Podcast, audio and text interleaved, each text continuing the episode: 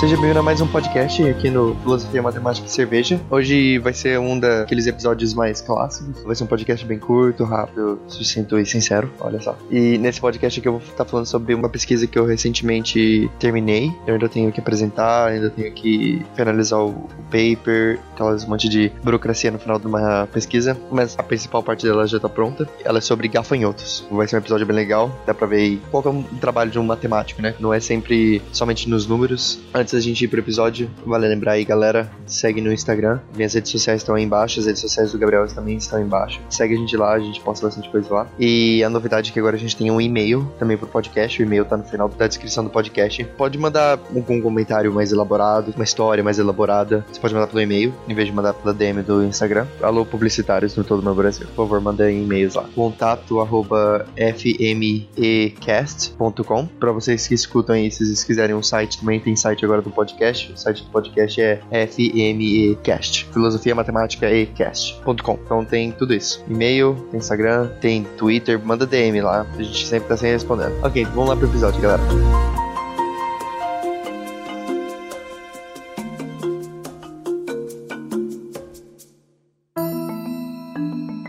Esse episódio, eu acho que eu vou colocar o título de Minha Pesquisa 2. Tinha outro do Minha Pesquisa, onde eu falava sobre a hipótese de Riemann. Aquela foi, sim, meu primeiro contato com pesquisa, minha primeira pesquisa. Foi uma coisa bem amadora, eu não escrevi nenhum paper. Esse aqui que eu tô falando agora também foi mais uma reprodução de uma pesquisa já feita, tá bom? Os créditos dessa pesquisa vão estar todos no final da descrição do podcast. Eu vou dar crédito a todos os pesquisadores que fizeram ela primariamente. Essa pesquisa que eu vou fazer aqui agora, ela não é mais amadora, eu fui pago para fazer ela. A gente tem que fazer umas apresentações, tem que apresentar para as pessoas que me pagaram, né? Que foi um, um, college aqui. A pesquisa que eu fiz, ela é baseada em uma modelagem para um enxame de gafanhotos. Quando eu fui abordado com esse tema, eu pensei que ia ser mais ou menos, não vou mentir. O meu supervisor, que foi o cara que estava comigo ali na pesquisa o tempo inteiro, a pesquisa maior que ele já fez na vida dele foi uma modelagem de uma colmeia de abelhas. Então eu achei que tinha sido meio via de confirmação, continuando os insetos alguma coisa que ele já sabia. Mas eu fui surpreendido e foi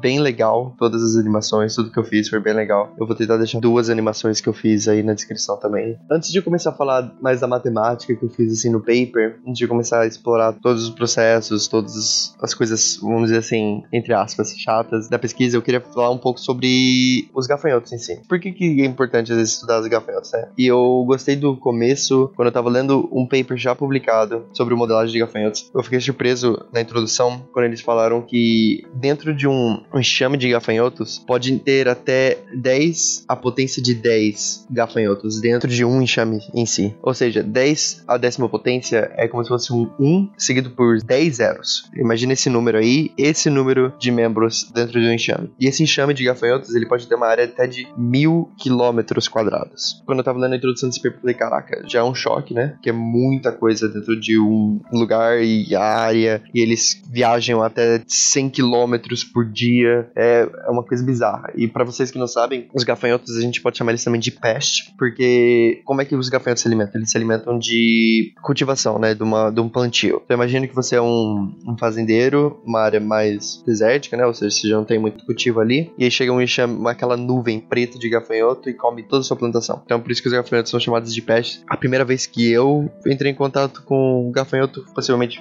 vocês também, porque o Brasil ele é bem católico. Foi nas pestes da Bíblia, né? Tem relatos de gafanhotos como punição divina também, que aconteceu no Egito, alguma coisa assim. Uma coisa que também me entreteu bastante quando eu tava lendo mais o paper foi o jeito que os gafanhotos se movimentam. E isso vai ser bem importante para mostrar aqui na pesquisa. Vamos supor que eu tô vendo um tipo de gafanhoto na minha frente. Ela é uma coisa tridimensional, né? Por que, que é tridimensional? Primeiro que a gente consegue ver onde a gente tá, não é uma folha de papel. E ela tem largura, espessura e profundidade. A gente nunca consegue ver o enxame inteiro da nossa visão. Porque somos seres tridimensionais, logo, se a gente for ver um objeto tridimensional, a gente não consegue ver todo o objeto. Pensa o seguinte, pensa numa caixa. Se você estiver vendo a frente da caixa, você não consegue ver o fundo da caixa. Se você estiver vendo o fundo da caixa, você não consegue ver o frente da caixa. Se eu fazer um desenho num papel, você consegue ver o desenho inteiramente. Por quê? Porque o desenho que eu fiz num papel, ele é bidimensional. Ele tem duas dimensões. Então, porque você é um ser tridimensional, você consegue ver duas dimensões completamente. Se a gente fosse seres quadridimensionais, a gente conseguiria ver uma caixa inteira, independente independente do ângulo que a gente vê ela. Mesma coisa se, se a gente fosse ser bidimensional, a gente conseguiria ver uma linha. Por exemplo, imagina que eu desenhei no papel, eu desenho um, um bicho palito, ok? Se eu desenhar uma linha vertical, o, o bicho palito ele consegue ver a linha inteira, porque a linha é uma dimensão, o bicho palito é duas dimensões, ele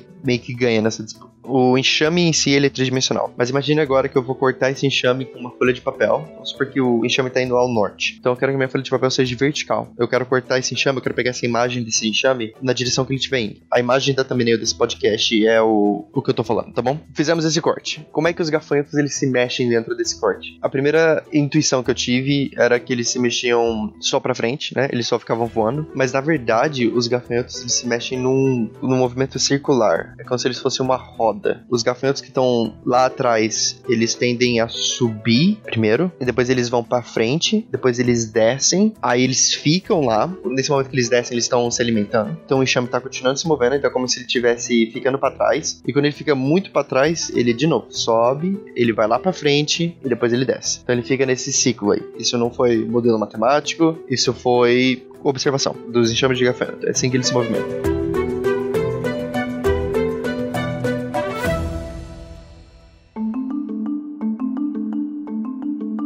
Por que, que a gente vai gravar, por que, que a gente quer um modelo no nosso computador de um enxame de gafanhotos? Primeiramente que o matemático que está fazendo essa pesquisa, ok, vai parecer estranho, desculpa aí, mas é como se ele não se importasse no que, que essa pesquisa vai ser feita. O objetivo do matemático aqui é só fazer uma modelagem, às vezes, muitas das vezes inclusive, nem colocar unidades de medida, às vezes a modelagem vai estar assim, ah, ele moveu 300 unidades por segundo. Ah, mas o que, que é uma unidade? É um metro? É um quilômetro? É o quê? O matemático vai falar assim, ah, não sei. Daí a gente gente tem que mudar as constantes. É mais complicado. Colocar unidades dentro do modelo é, é a parte complicadíssima, que a gente precisa de muitos dados, a gente precisa de muitas comparações e a gente tem que mudar constante. É bastante coisa. Mas o lance legal de fazer um modelo é deixar isso livre. Por exemplo, quando você está fazendo uma modelagem, você não faz uma modelagem para um tipo específico de gafanhotos. Você não faz tipo assim, olha, eu vi esses gafanhotos, eu vou modelar esses gafanhotos. E isso é o maior incentivo. Por exemplo, eu tenho alguns alunos que eu tô dando tutoria e eles acabaram de aprender matemática com letras, vamos falar assim. Acabaram de se introduzir esse mundo das variáveis, né? E eles sempre falam assim: ah, por que, que vai misturar matemática com letra agora, né? Agora ficou tudo complicado. O lance de ter letras numa equação, o lance de ter letras no modelo matemático é a generalidade. Se eu fizer um modelo onde tudo no meu modelo que eu tô fazendo dos meus gafanhotos são tudo números, se alguém não concordar com o meu modelo e a pessoa quiser mudar meu modelo, a pessoa vai ter que mudar tudo de novo, ela vai ter que achar cada númerozinho que eu mudei, o que cada um significa, porque os números eles não têm atributos tipo físicos. Se eu chegar para alguém e mostrar uma equação de física e nessa equação de física tem um U, a pessoa vai falar assim: "Ah, energia potencial". Mas se eu mostrar essa na mesma equação, em vez de colocar U, eu coloco 0.7, alguma coisa assim, o 0.7 ele, ele é só um número, ele não tem mais esse valor. Então por isso que é importante a gente ter variáveis, é por isso que é importante ter letras. Como é que eu fiz o modelo que eu fiz? A gente tinha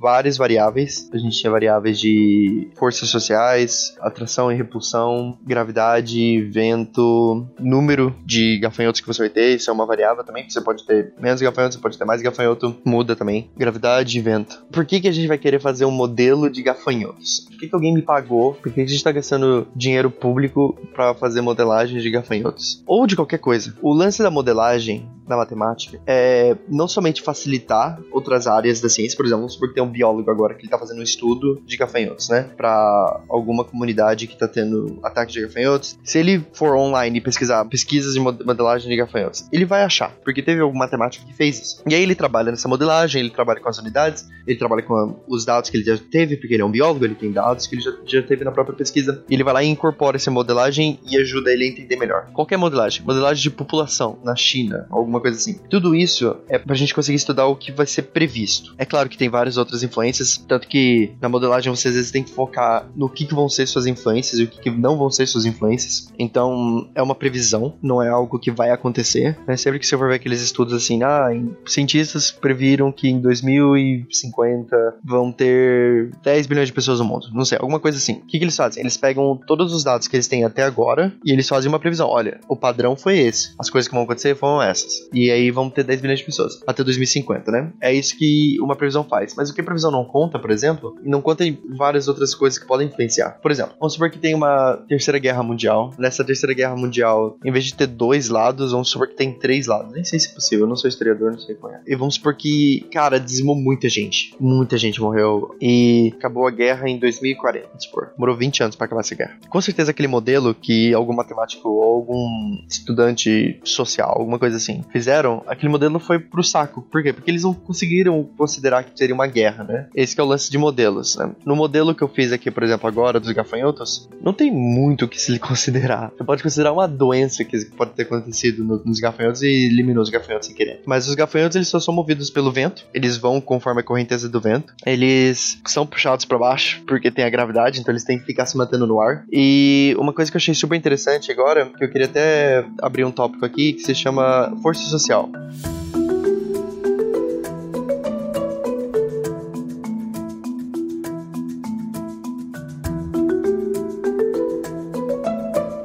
Como é que funciona a força social? Força é o quão difícil vai ser acelerar alguma coisa. Que significa tirar ela da inércia, né? Pra você que não sabe que é inércia, é se você tiver numa velocidade X, você tende a ficar nessa velocidade X, a não ser que alguma força exterior te tire dela, né? Uh, geralmente a, a, inércia também é bem falado como se você tá em repouso, você tende a ficar em repouso, se você tá em movimento, você tende a ficar em movimento. Então o que, que é força? É o quão difícil é tirar alguma coisa da inércia. Por exemplo, se eu tiver uma bola de boliche e uma bola de tênis, eu coloco a bola de boliche na na minha mesa e eu começo a dar tapinhas do lado da minha bola de boliche. Se eu der um tapinha muito fraco, a bola de boliche vai mover muito lentamente, ela vai mal mover, certo? Se eu continuar ali dando bastante tapas, bem com bastante força, a bola de boliche vai começar a se mover ali, vai começar a acelerar. Eu tô tirando a bola de boliche da inércia, mas é bem difícil. Se eu aplicar a mesma força que eu apliquei ali na bola de boliche, na bola de tênis, a bola de tênis vai se mover muito rápido. Um petelectozinho só, a bola de tênis já tá voando. Porque a bola de tênis tem menos massa do que a bola de boliche. A força é bem atrelada com, com a sua massa massa, né? Conforme mais massa você tiver, mais força você precisa para acelerar. Ok, mas como é que isso funciona socialmente? Eu vou falar nos gafanhotos, claro que no ser humano não se aplica assim, depende muito da sua cultura, depende muito de outras coisas, né? Mas nos gafanhotos se aplica assim. Os gafanhotos, eles não querem ficar muito perto uns dos outros, porque se eles ficarem muito perto, ele, ele pode ter colisão, podem quebrar asa, morrer, alguma coisa assim. Eles têm uma distância onde eles não ficam confortáveis. Eles têm uma força de repulsão. E tem a força de atração. Se dois gafanhotos estiverem muito longe, vamos supor que você só tem dois gafanhotos e eles estão muito longe,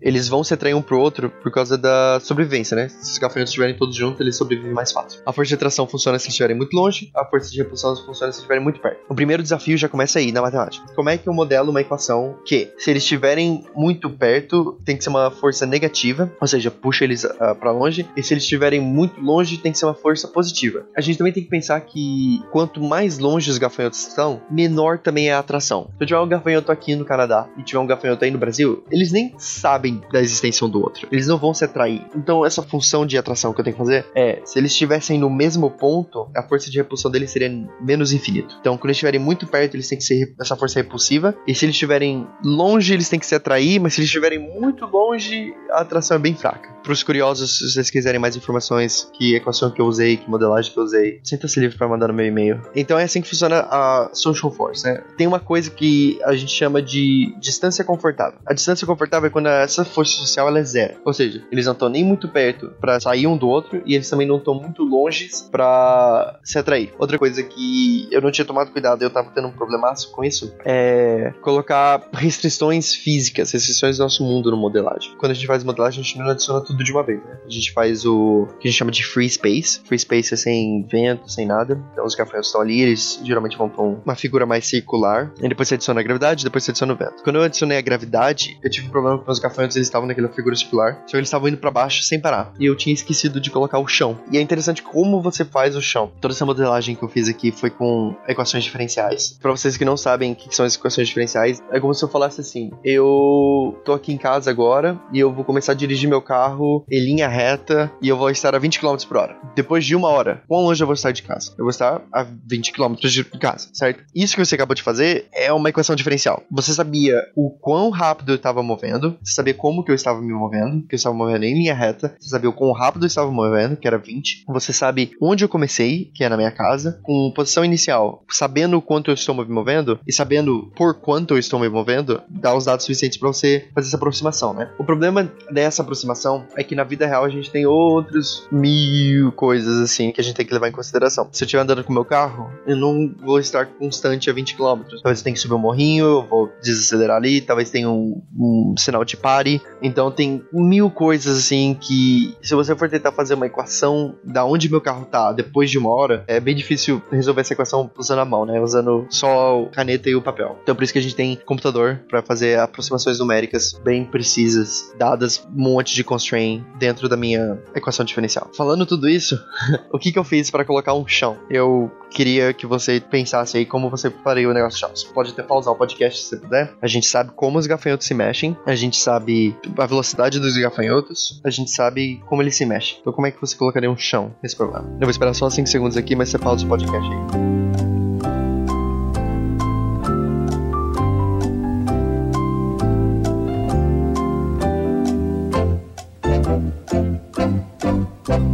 Para adicionar o chão, lembrando aquela imagem que a gente fez aquele corte lá no começo, vamos falar que o eixo horizontal é X e o eixo vertical é Z, tá bom? Não é Y, desculpa pessoal e que tá acostumado a X e Y. Uh, a gente vai chamar de Z, porque na verdade é cima e baixo. Uh, o, o, eixo Y a gente não considera nessa pesquisa porque é uma. não tem muita influência, anyways. Então a gente tem o X, que é o quão longe horizontalmente o gafanhoto tá, a gente tem Z, que é o quão alto o gafanhoto tá. Para adicionar o chão, a gente tem que falar pro nosso modelo falou assim: ó, se a altura do meu gafanhoto for zero, ou seja, ele tá no chão, e a velocidade de subida for negativa, o que significa que o gafanhoto ia descer. Então, ou seja, ele tá no chão e a velocidade que ele tem ali guardada para ele para subir ou descer é para descer mais ainda. Só que ele não pode descer do chão. Se o gafanhoto estiver no chão e ele estiver querendo ir abaixo do chão, a gente tira a velocidade dele. A gente faz a velocidade dele ser zero. Só ter o vento controlando ele ali. Por quê? Porque se o gafanhoto estiver no chão, a velocidade dele, assim que ele chegar no chão, for zero, ele não sai do chão chão. Acabou. É só isso. Você adicionou o chão. É esse o problema todo.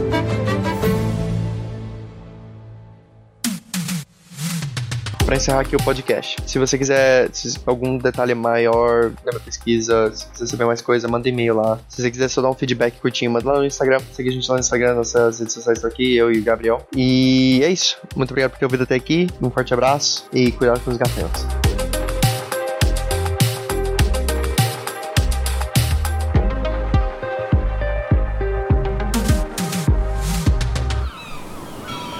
Este podcast foi editado pela Maremoto.